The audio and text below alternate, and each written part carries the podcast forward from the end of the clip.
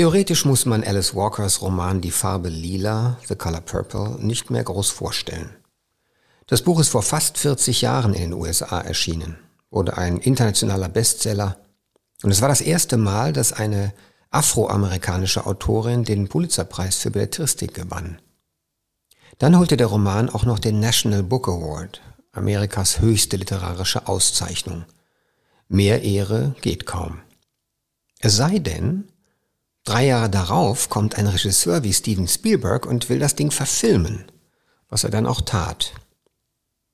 Könnte es also sein, dass Sie oder die meisten von Ihnen bei der Nennung des Titels Die Farbe Lila eher an die Verfilmung denken als an das Buch? Dann sollten wir das ändern. Gelegenheit dazu bietet jetzt eine neue deutsche Übersetzung des Romans im Eco Verlag. Dort arbeiten nur Frauen und es werden auch nur Bücher von Frauen veröffentlicht. Zu mir, einem Mann, waren sie aber sehr nett. Natürlich wollte ich auch mit der inzwischen 78 Jahre alten Alice Walker sprechen. Und obwohl das, was Sie gleich hören werden, technisch ein bisschen rumpelig klingt, hatten wir Spaß dabei. Jedenfalls hat Alice Walker viel gelacht. Wir mussten uns übrigens zwischen Berlin und Kalifornien aufs Telefonieren beschränken. Unser erster Versuch ging daneben, weil die literarische Agentur der Autorin in New York mir eine falsche Nummer gegeben hatte, sodass die arme Alice Walker 40 Minuten lang auf meinen Anruf wartete, während ich 40 Minuten lang in einem anderen kalifornischen Ort anrief und immer wieder, ich glaube insgesamt 15 Mal, bei derselben überquellenden Mailbox landete. Naja, genug davon. Von den wichtigeren Dingen, die mit diesem Buch zu tun haben, will ich Ihnen im FAZ Bücher Podcast erzählen. Heute, am Sonntag, dem 2. Januar 2022, da das Jahr gerade erst begonnen hat und man sich mit dem Aussprechen dieser lustigen Zahl vielleicht noch etwas schwer tut. Ich bin Paul Ingendey und ich freue mich, dass Sie dabei sind. Ah, und kommen Sie gut durch die nächsten 364 Tage. Bleiben Sie mir zu Hause, lesen Sie Bücher.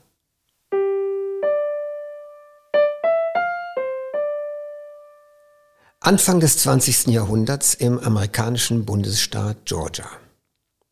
Seeley, eine junge Schwarze, wird mit 14 von ihrem Stiefvater vergewaltigt, während die Mutter im Sterben liegt. Sie kriegt auch noch ein zweites Kind. Beide werden weggegeben. Und dann wird sie in eine fürchterliche Ehe gezwungen, erlebt häusliche Gewalt und einiges mehr. In ihren Briefen an Gott erzählt sie davon. In lakonischen Berichten aus einer Familienhölle die in der direkten, kunstlosen Sprache dieses Romans als das Normale erscheint. Erst als ihr Mann seine Geliebte, die Sängerin Shug Avery, ins Haus holt, verändert sich die Situation zum Besseren. Alice Walkers Roman lässt viele Themen anklingen, die bis heute Debatten beherrschen, von Kindesmissbrauch über Frauenfeindlichkeit bis zu den Abstufungen des Rassismus in einer amerikanischen Gesellschaft lange vor dem Durchbruch der Bürgerrechtsbewegung in den 60er Jahren. Doch er erzählt auch von Widerspruch, von Selbstbestimmtheit, von der Kraft der Gemeinschaft, besonders unter Frauen, und der Wahl des eigenen Schicksals. Für die Autorin Alice Walker blieb die Farbe Lila mit weitem Abstand ihr erfolgreichstes Buch. Zuerst fragte ich sie natürlich danach, ne, wie es so ist, seit bald 40 Jahren mit einem Weltbestseller identifiziert zu werden. Einem Buch für die Ewigkeit, Uh, well, it's not as big in my life now as ich glaube, es ist in meinem eigenen Leben nicht so groß wie in dem meiner Leserinnen und Leser. Aber wenn Sie sagen wollen, dass ich in der Öffentlichkeit immer noch mit diesem Roman verbunden bin, ja, das ist wirklich außergewöhnlich. Früher bin ich viel gereist. Das habe ich lange gemacht. Inzwischen ist es weniger geworden. Aber ich bin überrascht, wenn ich durch das Land ziehe, dass die Menschen immer noch dieses Buch lesen dann habe ich die Empfindung, es ist wohl eine starke, auch mächtige Gabe, ein Geschenk, und viele Menschen brauchen es, wie man eine Medizin braucht. Ich habe gerade einen jungen Gast im Haus. Sie liest zum ersten Mal in ihrem Leben Dostojewskis Roman Verbrechen und Strafe. Es ist faszinierend, wie sie erkennt, dass dieses Buch für sie beim Lesen unendlich viele Möglichkeiten eröffnet, etwa in Bezug auf Charakter, Entwicklung, Persönlichkeit. Ich sehe geradezu, wie sie mit diesem Buch aufblüht. Dabei ist uns allen klar, dass es bei Dostojewskis Roman um ein ziemlich düsteres Werk geht. Aber das ist eben der Sinn der Kunst. Sie kann befreiend sein. Am Telefon hörte ich dieselbe Stimme, der ich auch in Dokumentationen und der einen oder anderen aufgezeichneten Lesung gelauscht hatte. Alice Walker mag nicht zur Avantgarde zählen, weckt literarisch sicherlich nicht mehr dasselbe Interesse wie in den 80er Jahren, aber ihre Worte beeindrucken viele Menschen, das kann man sehen. Manche ihrer Bücher, aber auch einige ihrer Vorträge würde man in Amerika wohl inspirational nennen. Sie verkünden Lebensweisheiten, sprechen von der Nähe zur Natur oder den Segnungen des Landlebens. Übrigens hält die Autorin Hühner, die sie nicht verspeist. Dabei war Alice Walker früher eminent politisch.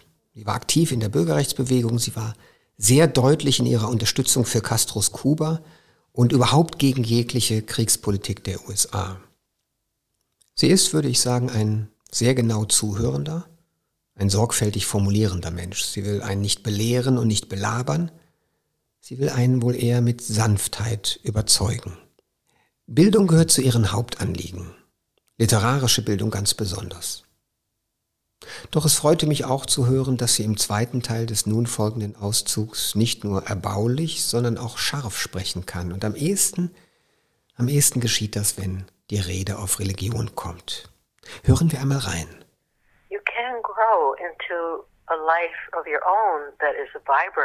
Man kann in sein eigenes Leben auf beglückende Weise hineinwachsen. In gewissem Sinn sind die großen Bücher, ist große Literatur eine Art Dünger für die eigene Entwicklung. Vermutlich haben Sie viel gelesen. Ich jedenfalls habe in meinem Leben sehr viel gelesen. Und ich habe erkannt, dass bedeutende Literatur mich fast täglich ernährt.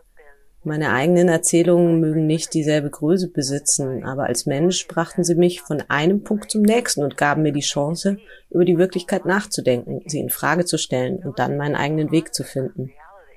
Darin unter anderem liegt der Wert von Büchern, deswegen sind sie so kostbar. Ich habe ein wenig die Befürchtung, dass wir diesen Wert im Zeitalter der Technologien aus den Augen verlieren, genau wie in dem Roman Fahrenheit 451 von Ray Bradbury. Er beschreibt eine Gesellschaft, in der das Lesen von Büchern verboten ist. Ich mache mir Sorgen, die Menschen könnten so einen wunderbaren Weg verlieren, mit der Wahrheit in Berührung zu kommen. Was die Farbe Lila angeht, glaube ich, dass der Roman ein sehr bejahendes Buch ist. Er will den Lesern die Fähigkeit vermitteln, alle Beziehungen kritisch zu hinterfragen. Und ganz besonders gilt das für unser Verhältnis zur traditionellen Religion. Vielleicht liegt darin sogar der Kern des Buches, wie man sich darüber klar wird, an eine Ideologie gekettet zu sein, die im Grunde gegen einen selbst arbeitet. Religion wird ja immer als etwas Gutes, Helfendes verkauft, aber ich betone in dem Roman etwas anderes, dass man abhängig ist von etwas, was man nicht selbst gewählt hat, wenn ich also an meinen Roman denke, sehe ich ihn als ziemlich realistisch an, besonders im Hinblick auf das Leiden, das Menschen in unserer Lebenszeit ertragen mussten, die Grausamkeit gegenüber Frauen, gegenüber Kindern, der Missbrauch. Schlagen Sie eine beliebige Zeitung auf und Sie haben es nahezu täglich vor Augen. Jetzt endlich ein Wort zur neuen deutschen Übersetzung durch Cornelia Hohlfelder von der Tann. Sie ist Spezialistin für afroamerikanisches Englisch, für die Nuancen von Slang und Umgangssprache. Viele von uns wissen ja, wie peinlich das werden kann, ne? wenn Übersetzungen irgendeinen deutschen Dialekt wählen, um gesprochene, bewusst falsche, abgeschliffene oder auch verhunzte Sprache zu übertragen. Es gibt Berlinernde Versionen und anderes. Kölsch habe ich noch nicht gehört, das könnte ich ja halbwegs verstehen. Aber solche Parallelbildungen funktionieren eigentlich nie. Cornelia Hohlfelder von der Tann wählt einen anderen, einen bewussteren und, wie ich finde, einen besseren Weg. Sie dämpft nämlich die Besonderheiten des Originals, dreht es ein bisschen runter und hält sich an ein genaues System von gewissermaßen falschen Wendungen, die aber mit Augenmaß und Gespür eingesetzt werden. So verliert der Text nicht die Fremdheit, nervt aber auch nicht durch gesuchte Spirenzien oder das, was in einer falsch verstandenen Treue zum Urtext gern die Sperrigkeit des Originals genannt wird. Ich kann dieses Wort nicht mehr hören. Sperrigkeit. Diese kluge Übersetzung hier hat Rhythmus, sie ist spannend, zugänglich und wirklich eine neue Entdeckung wert. Und was ist mit dem Thema Rassismus? Ja, da schaut uns dieser Roman von damals mit der größten Unbefangenheit in die Augen und packt erstaunlich viele Themen hinein. Von zerrissenen Familien, Entbehrungen in der Fremde, von Sturheit und Arroganz und Gewalt natürlich, aber auch von vielerlei Formen der Liebe. Es ist eigentlich diese Unkonventionalität, die beim Wiederlesen am meisten beeindruckt. Hier muss sich jeder sein eigenes Glück suchen, in allen Arten von Patchwork. Und wie es am Ende ausgeht, weiß kein Mensch. In diesem Sinn ist die Farbe Lila ein mutiger, zukunftsoffener Roman. Nettie übrigens, Celis jüngere Schwester, geht mit einem Priesterehepaar ins westafrikanische Liberia, um dort für den christlichen Glauben zu missionieren, wird aber in die tiefsten kulturellen Widersprüche hineingezogen. Das ist eine sehr schöne Ironie in diesem Roman. Im Lauf des Buchs schreibt Celie ihre Briefe dann nicht mehr an Gott, sondern an ihre Schwester Nettie. Und Nettie schreibt an Celie. Beide jedoch wissen nicht, ob die jeweils andere Schwester je einen der Briefe zu Gesicht bekommt. Das ist ein sehr interessanter Kunstgriff. Einerseits sind es ja intime Schilderungen ja, von Schwester zu Schwester, die auch nur für das Ohr einer sehr vertrauten Person bestimmt sind. Andererseits ist es eine Kommunikation in einem gespenstisch leeren Raum. Erst nach Jahrzehnten sehr wechselvoller Schicksale sehen die Schwestern einander wieder. Wie haben wir diesen Roman damals überhaupt gelesen? Mit welchem Bewusstsein? Das habe ich meine Kollegin Verena Lücken gefragt, die sich ja seit langem mit der afroamerikanischen Kultur und Literatur beschäftigt und sie hat dann tief in ihrer Erinnerung gegraben. Mein Exemplar von Alice Walkers The Color Purple ist von 1983, die erste Taschenbuchausgabe. Und auf dem Cover steht mehr als eine Million Exemplare im Umlauf, Buch des Jahres, große Begeisterung überall. Ich habe es einige Jahre später gelesen und was mich heute so verblüfft, wenn ich dran zurückdenke, ist, ich hatte keine Fragen an das Buch. Ich habe es langsam gelesen, weil es in diesem Slang geschrieben ist, den ich nur verstand, wenn ich die Sätze vor mich hingemurmelt habe, so halblaut, Sätze von immenser Wucht. Immerhin erzählt Silly, die Erzählerin, die mit Gott spricht, von einer Vergewaltigung von frühen Schwangerschaften gewalttätigen Männern. Ich glaube, The Color Purple war das erste Buch einer schwarzen Autorin, das ich überhaupt gelesen hatte. Einige Zeit vor Toni Morrison, sogar vor James Baldwin. Und dann Alice Walker. Und dieses Buch hatte ich tatsächlich keine Fragen. Das ist mir ganz unvorstellbar. Ich hatte keinen Kontext. Ich glaube, das war die Lage was nicht ganz richtig ist. Der Kontext, den das Kritikerlob damals herstellte, war William Faulkner und das war letztlich auch meiner. Ich habe mich damals nicht gefragt, ob das tatsächlich auch die Gesellschaft ist, in der Alice Walker sich sieht. Ich habe mich auch nicht gefragt, ob ich, die ich bestürzt auf die Geschehnisse in diesem Buch reagiert habe, tatsächlich auch zentral gemeint war als Leserin oder ob sich das Buch vielleicht vor allem an andere richtete. Das heißt, ob ich nicht richtigerweise mit diesem Buch einmal und zum ersten Mal damals die Erfahrung hätte machen können, dass nicht ich und nicht Menschen wie ich den Mittelpunkt des Universums bilden, jedenfalls nicht für die Dauer dieser Lektüre. Diesen Kontext verschaffte mir einige Jahre später dann Bell Hooks, die große Autorin, Essayistin, Wissenschaftlerin, auch Lehrerin, die gerade gestorben ist. Ain't I a Woman hieß das erste Buch von ihr, das erste, das ich von ihr gelesen habe auch. Es kam zwar Jahre vor der Farbe Lila heraus, aber persönliche Lektüren, meine jedenfalls, folgen ja nicht immer den Erscheinungsdaten der Verlage. Und erst da, erst mit Lektüre von Bell Hooks wurde mir klar, dass meine so selbstverständliche Lektüre von Alice Walker, die mich ja beeindruckte und auch bewegt hatte, etwas ganz Wesentliches ausließ. Erst mit Bell Hooks und ihrer fundamentalen Kritik am weißen Feminismus und an der Ignoranz weißer Frauen, weißer Männer ja sowieso, aber eben auch Frauen. Also erst mit Bell Hooks Kritik an der Ignoranz schwarzen Frauen gegenüber und mit der Lektüre ihrer Bücher dämmerte mir, dass es beim Lesen der Color Purple nicht um meine literarische Befriedigung ging. die durchaus groß war. Und dass es auch nicht darum ging, schulterklopfend festzustellen, diese schwarze Autorin Alice Walker habe sich in die Nähe von William Faulkner geschrieben. Worum es ging, vielmehr war dies, dass hier eine Stimme gefunden worden war, die Stimme eines Mädchens, dann einer Frau, die in Faulkners Büchern eben keine Stimme hat und in so vielen anderen Büchern auch nicht. Und dass diese Stimme nicht nur ein Hintergrundrauschen ist, etwas Störendes, aber nicht wirklich dingfest zu machen, sondern dass diese Stimme sich hier erhebt und ganz im Sinn eines Bildungsromans, wenn man denn so will, zu voller Kraft sich entfaltet. Und dass diese Stimme, wenn ich ihr zuhöre, sie lese, sie mir selbst vorlese, auch ein Gespräch eröffnet. Ich habe das damals nicht kapiert. Ich brauchte die vielen anderen schwarzen Autorinnen und Autoren, bis ich endlich auf dieses Gespräch einsteigen konnte.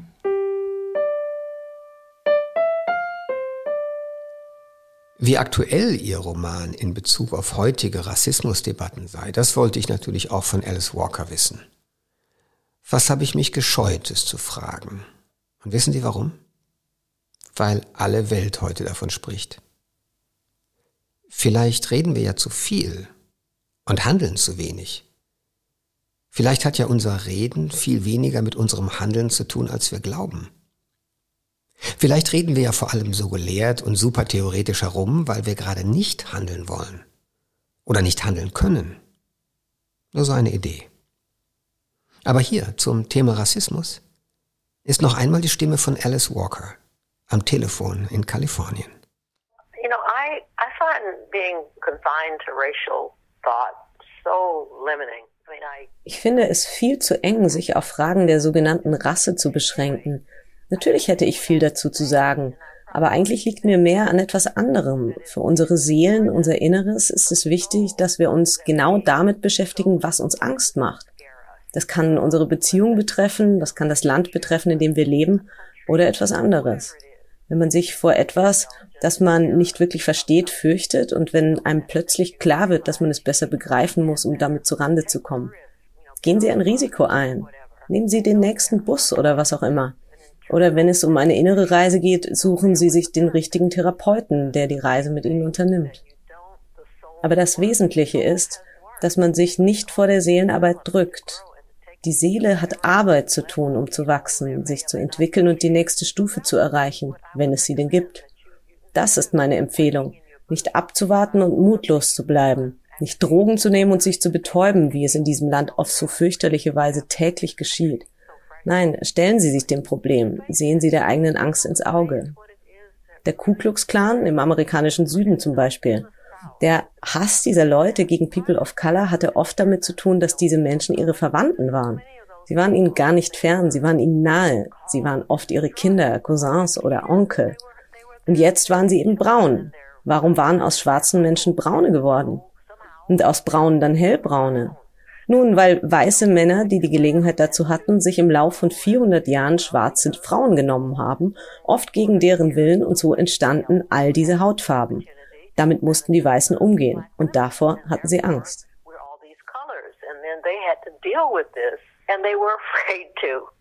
Ich bin gar nicht sicher, ob ich diese letzten Ausführungen der Autorin wirklich verstanden habe. Bin aber auch nicht sicher, ob ich es muss. Ich habe dann einen Versuchsballon steigen lassen. Vielleicht hat der eine oder die andere von Ihnen schon mal vom sogenannten Afropessimismus gehört, dem zentralen Begriff aus dem gleichnamigen Buch von Frank B. Willerson III.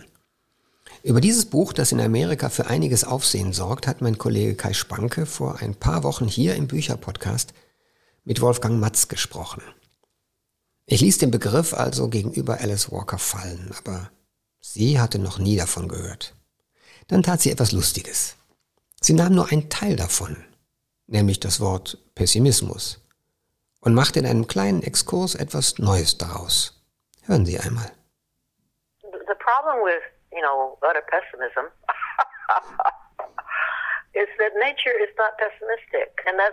das Interessante am Pessimismus ist doch, dass die Natur selbst nicht pessimistisch ist. Und deswegen ist die Natur ein besserer Gott als einer, der dich wegen deiner Hautfarbe verdammt. Ich teile den allgemeinen Pessimismus nicht. Es tut mir sehr leid, was im Lauf der Geschichte an Unrecht geschehen ist. Viele weiße Menschen, nicht alle natürlich, haben sich für das aktive Vergessen entschieden.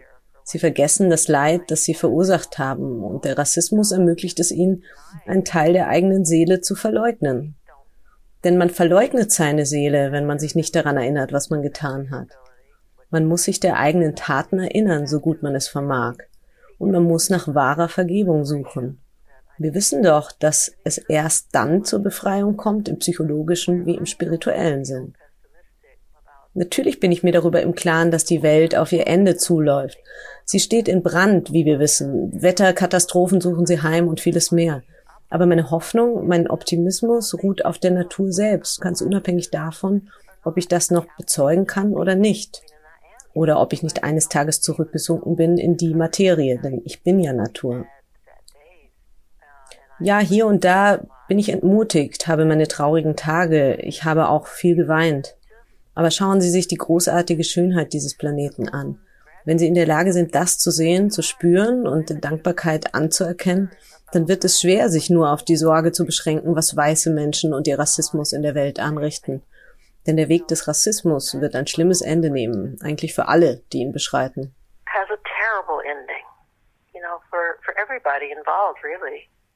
So allgemein das formuliert ist mit dem schlimmen Ende, ich glaube fast, sie hat recht. Oder weitgehend recht. Denn natürlich sind nicht alle bösen Menschen zu packen und nicht alle kriegen die gerechte Strafe etc. etc. Machen wir uns nichts vor. Andererseits glaube ich, dass endloses Moralisieren über Rassismus auch nicht weiterhilft. Ich habe es ja vorhin angedeutet. Irgendwie scheinen wir heutzutage zu glauben, Worte seien dasselbe wie Taten. Manchmal können sie es sein, stimmt. Aber oft sind sie es nicht. Vielleicht sollten wir heute, wo jeder Blödmann jederzeit alles veröffentlichen kann, was ihm durch die Rübe rauscht, öfter mal auch weghören. Einfach ignorieren. Oh je, Gilt das jetzt schon als Beleidigung? Hm. Ich habe in dem Roman Die Farbe Lila übrigens noch etwas anderes gefunden. Nämlich eine Stelle, die explizit auf Raubkunst Bezug nimmt. Auf die große Plünderung des afrikanischen Kontinents durch die europäischen Kolonialmächte. Da erzählte mir Alice Walker, wie sie sich in den 90er Jahren, lange nach der Veröffentlichung des Romans, noch eingehender mit dem Thema beschäftigt habe. Und was ihr dabei passiert ist. Well, I have had trauma in the British Museum and I've had trauma, I felt trauma. Nun, ich empfand etwas Traumatisches im British Museum und ich empfand etwas Traumatisches im Louvre. Es war so schlimm, dass ich im Louvre fast aus dem Fenster gesprungen wäre. Es war im negativen Sinn überwältigend. Ich spürte mit jeder Faser, jeder Zelle meines Körpers, was es bedeutete, dass dieses Museum so viele Kunstgegenstände meines Volkes und der Angehörigen so vieler Menschen auf der Welt besaß, einer Welt, die nicht europäisch war. Und das ist eine Erkenntnis, die ich niemandem wünsche. Dieser Augenblick, in dem man dort steht und das empfindet. Oder im British Museum, wo ich die ägyptologische Abteilung besuchte. Erst da begriff ich, was erforderlich war, um sich zum Eigentümer des kulturellen Erbes eines ganzen Landes zu machen.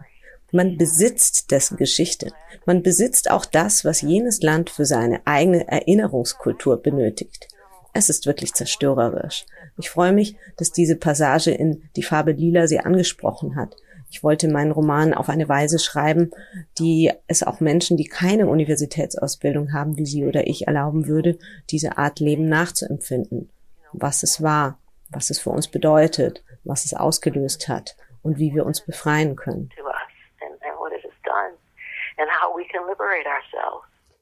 Und jetzt doch einmal zur Verfilmung durch Steven Spielberg. Ich weiß, Sie haben darauf gewartet. Filme, ganz unabhängig von ihrer ästhetischen Qualität, schreiben erheblich mit an der Kulturgeschichte und so ist es auch in diesem Fall.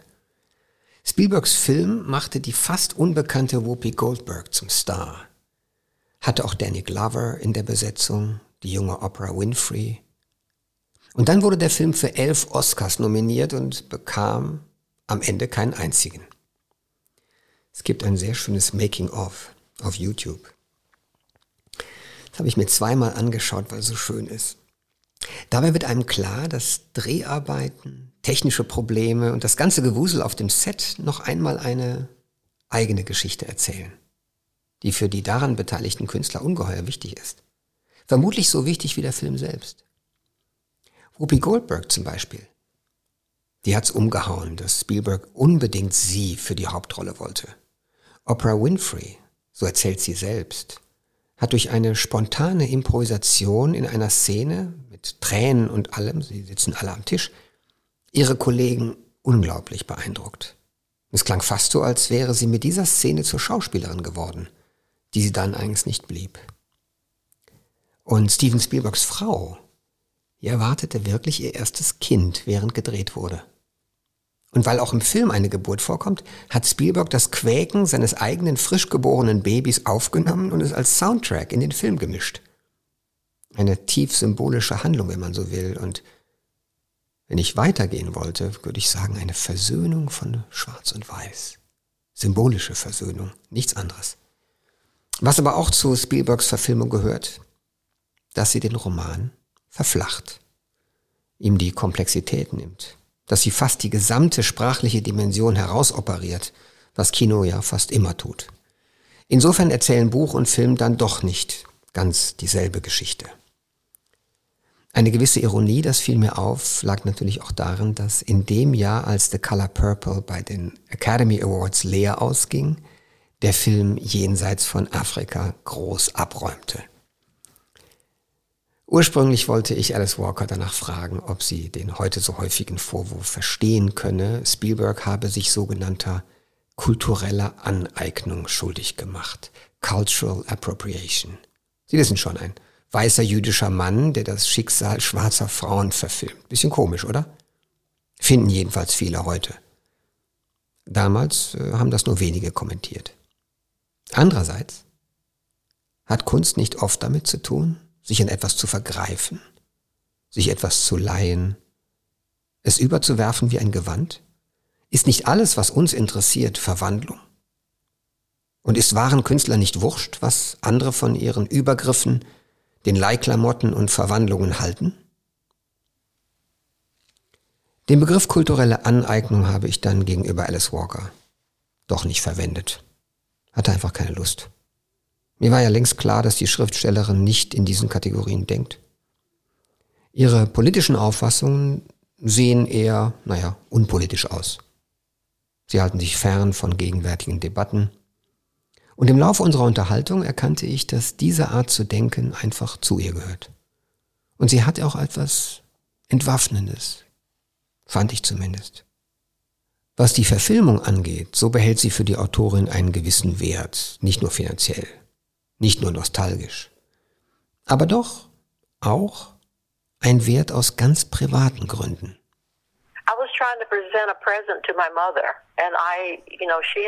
Ich wollte meiner Mutter ein Geschenk machen, denn sie hatte noch nie einen Film gesehen, in dem Menschen wie sie selbst vorgekommen wären. Und das wollte ich ihr unbedingt geben. Und die Welt schickte mir Steven Spielberg, um das hinzukriegen. Das war ein starkes Motiv, und ich bin sehr dankbar dafür, dass es gelang. Mir ist ja auch klar, dass es im Film leider einiges gibt, was wenig mit dem Roman zu tun hat. Aber insgesamt würde ich sagen, alle hatten die besten Absichten. Alle meinten es ernst. Ein einziger Mensch, eine Frau, war nicht bereit, diesen inneren Weg mitzugehen. Und wir mussten sie wegschicken. Aber danach war jedem Einzelnen der Beteiligten bewusst, dass wir in einer großen spirituellen Unternehmung steckten. Es war nicht nur ein Film, es ging um Verwandlung, um Wachsen und Glücklichsein. Aber lassen Sie mich sagen, dass ich nie einen Oscar wollte, denn ich glaube nicht an Auszeichnungen, jedenfalls nicht so, wie unser Kulturbetrieb sie vergibt. Sie werden normalerweise von Leuten vergeben, die einen nicht kennen und man selbst kennt die Preisverteiler ja auch nicht. Und das heißt, dass die Preise in mancherlei Hinsicht sinnlos sind. Ich bot an, für Steven Spielberg einen Oscar zu schnitzen, wenn er einen hätte haben wollen, denn es hätte mir etwas bedeutet, ihm einen Gegenstand zu überreichen, als Zeichen für das, was wir gemeinsam auf unserer Wahrheitssuche geschafft hatten. Wir boten dem Publikum ja tiefe Wahrheiten an, wie Medizin, und das war uns allen klar. Medizin, die einem Angst machen konnte. Es wurde beim Dreh viel gebetet. Und jetzt, 40 Jahre später, wissen Sie übrigens, dass jetzt auch das Musical verfilmt wird? Allen Ernstes. Sie machen aus dem Musical Die Farbe Lila einen Film und ein Afrikaner wird Regie führen. They're making a movie of the musical and it's going to be directed by an African filmmaker. Ja, darin steckt in der Tat eine gewisse Pointe. Es wird also bald einen Film geben, der auf einem Musical basiert, das seinerseits auf einem hochberühmt verfilmten Roman beruht. Das nenne ich eine hübsche multimediale Vermarktungskette. Und ein weiterer Beweis dafür, dass gewisse literarische Stoffe, darunter auch die Farbe Lila, mit der Zeit ein Eigenleben annehmen und außerhalb der Buchseiten durch die Welt geistern. Die hier besprochene Ausgabe des Romans ist im Eco Verlag erschienen, hat 320 Seiten und kostet 20 Euro. Die Übersetzung stammt von Cornelia Hohlfelder von der Tann. Ich glaube übrigens, dass manche Bücher, darunter zum Beispiel Don Quixote oder Moby Dick, irgendwie in die Köpfe der Leser gelangen, ohne tatsächlich gelesen worden zu sein. Im Ernst. Dass sie einsickern wie Wasser in den Sommerboden. Ich kenne kaum jemanden außer mir selbst, der diese beiden dicken Romane vollständig gelesen hat. Ich will nicht angeben, aber so ist es. Entweder haben die Leute den einen gelesen oder den anderen, aber selten beide. Sollten Sie jedoch zu diesen äußerst raren Exemplaren von Lesern gehören, schreiben Sie mir gern. Nämlich an bücher-podcast.faz.de. Bücher mit UE. Sie können dabei nichts gewinnen. Ich würde mich lediglich freuen, Post zu bekommen. Sagen Sie mir zum Beispiel, dass ich mich irre. Oder erzählen Sie mir, dass Sie in Ihrer Umgebung auch der einzige Leser sind, der sowohl Don Quixote als auch Moby Dick vollständig gelesen hat. Aber nicht in der Kinderausgabe. Und nicht nur den Film geguckt. Das gilt nicht. Es war, glaube ich, Julian Grack, der sagte, manche Bücher nehme man über die Haut auf. Also ungefähr wie etwas, was in der Atmosphäre schwebt und uns einhüllt. Naja, wir werden darauf zurückkommen. Es ist einer meiner Lieblingsgedanken zu Büchern. Am nächsten Sonntag gibt's hier im Bücherpodcast eine Sonderfolge aus dem Frankfurter Literaturhaus. Und in vier Wochen, da würde ich mich freuen, Sie wieder dabei zu haben. Bis dann also. Und machen Sie es gut.